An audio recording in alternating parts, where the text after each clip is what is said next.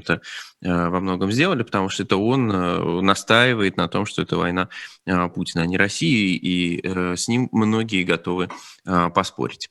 Ну а мы переключаемся снова на российско-европейскую тему такую, да, или российско-заграничную тему, потому что россияне в этом году вывели довольно большое количество денег.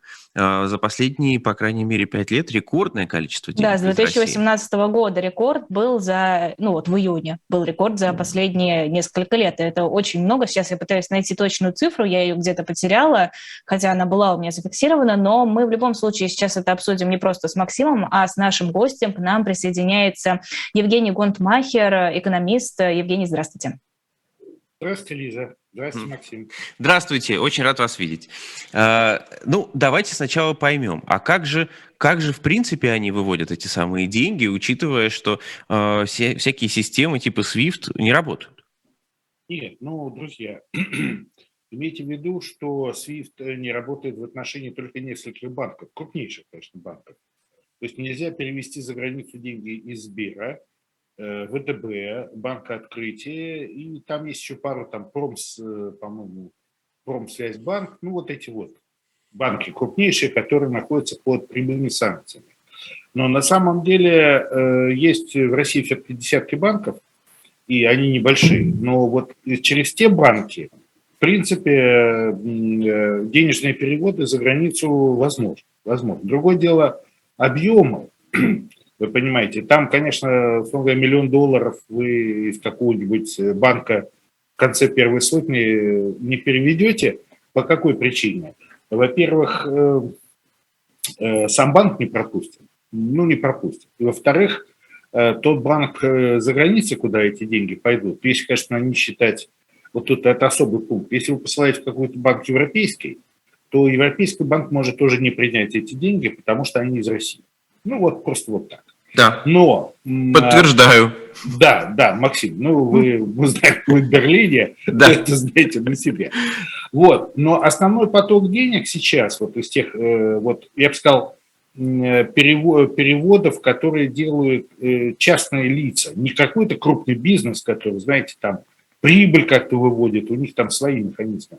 Сейчас э, популярны переводы в банке, допустим, в Объединенных Арабских Эмиратах, ну, в тех странах, вот, третьих, как бы, которые, вот, турецкие, кстати говоря, банки, которые не участвуют в санкциях э, против России.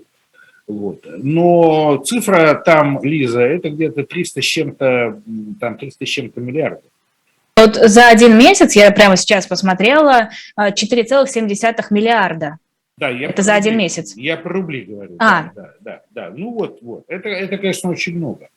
А, а, это, извините, а это много, вот понятное дело, что это рекорд с 2018 года, но в рамках, в принципе, экономики, насколько это существенная сумма? Нет, это, эта сумма несущественная э, в рамках экономики. Я вам даже объясню почему. Потому что стандартный объем утечек, утечек капитала в России последние годы, да, вот, который Центральный банк фиксирует и сообщает в конце года, это где-то 30-40 миллиардов долларов. Да? Э, то есть э, это где-то там полтора-два миллиарда в месяц. Здесь вот 4 э, с чем-то да, миллиардов долларов. Это, это много по сравнению с прошлыми параметрами. Но для российской экономики это абсолютно несущественные вещи. Почему? Потому что а, все-таки этим, э, ну, скажем так, э, если говорить о долларах, то, допустим, объем российской экономики, если говорить о ВВП, это там где-то несколько сот миллиардов долларов. Это ВВП, понимаете? И причем это учет не совсем полный.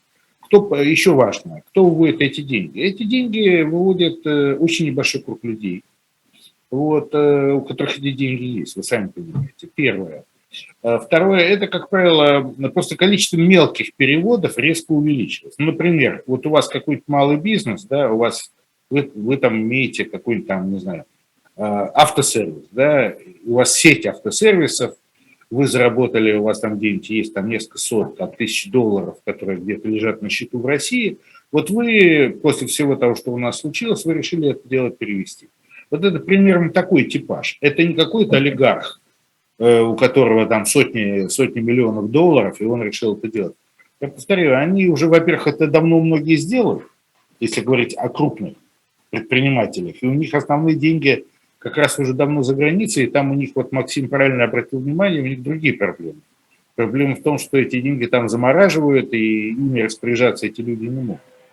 И я бы вот обратил внимание, коллеги, как раз на то, что это э, бегство такого малого, э, малого бизнеса и более не менее обеспеченных людей. Но подождите, мне кажется, это еще связано с тем самым э, карточным туризмом, который в последнее время в России э, достигает каких-то огромных объемов, когда люди едут в тот же самый Узбекистан, там делают карты для того, чтобы можно было платежи переводить э, в ту же самую Европу, и часть денег как раз выводят на эти карты условно Узбекистана. Ну, давайте ну, тоже не будем это преувеличивать, э, объем этого дела. Такое дело есть, безусловно. Но вы же прекрасно знаете, что, не знаю насчет Узбекистана, но в Казахстане сейчас э, резко снизили такую возможность э, для наших российских граждан. Вот туда приезжаете и хотите вот такую карточку открыть, да? Э, это стало намного сложнее.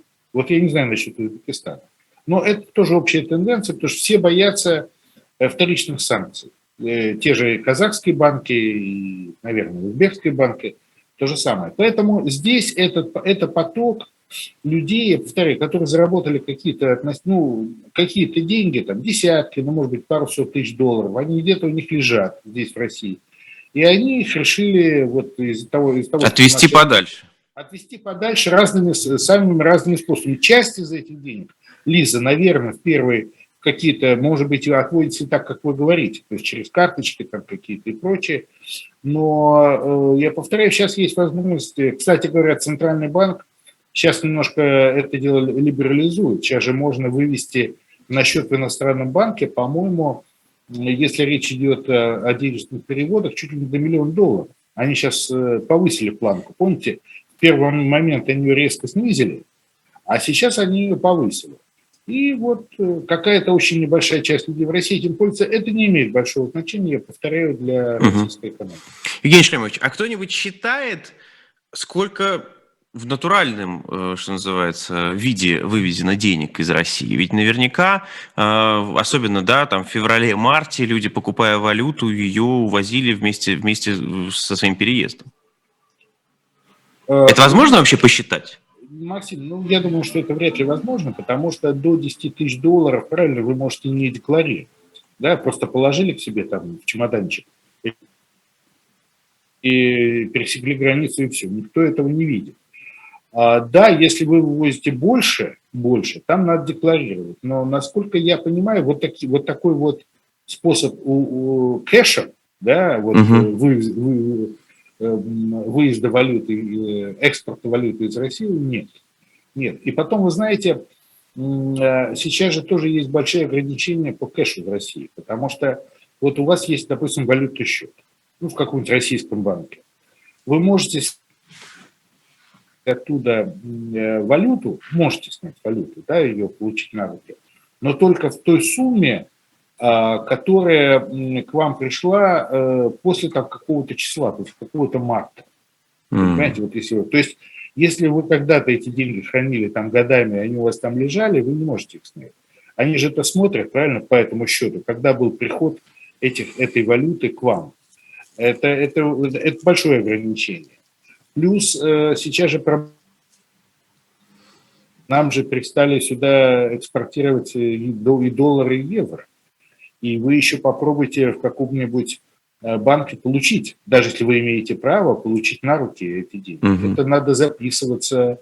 Слушайте, миллион историй же я вижу там и в Фейсбуке, и там во всех других социальных сетях, как люди не могут получить свои наличные вот эти даже небольшие суммы в долларах. Нет, э, считать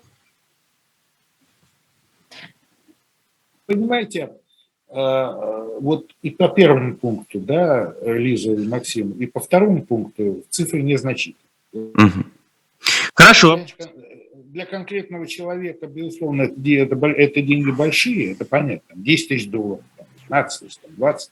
Но для, для экономики тут важно другое. Для экономики это просто параметр, куда ветер был, я бы так сказал. Спасибо большое. Евгений Гонтмахер был с нами на связи. А, в конце чуть-чуть прерывала связь, но в целом все было очень хорошо слышно. Спасибо большое. Спасибо огромное. Да, Мы продолжаем Мы продолжаем наш эфир. Утренний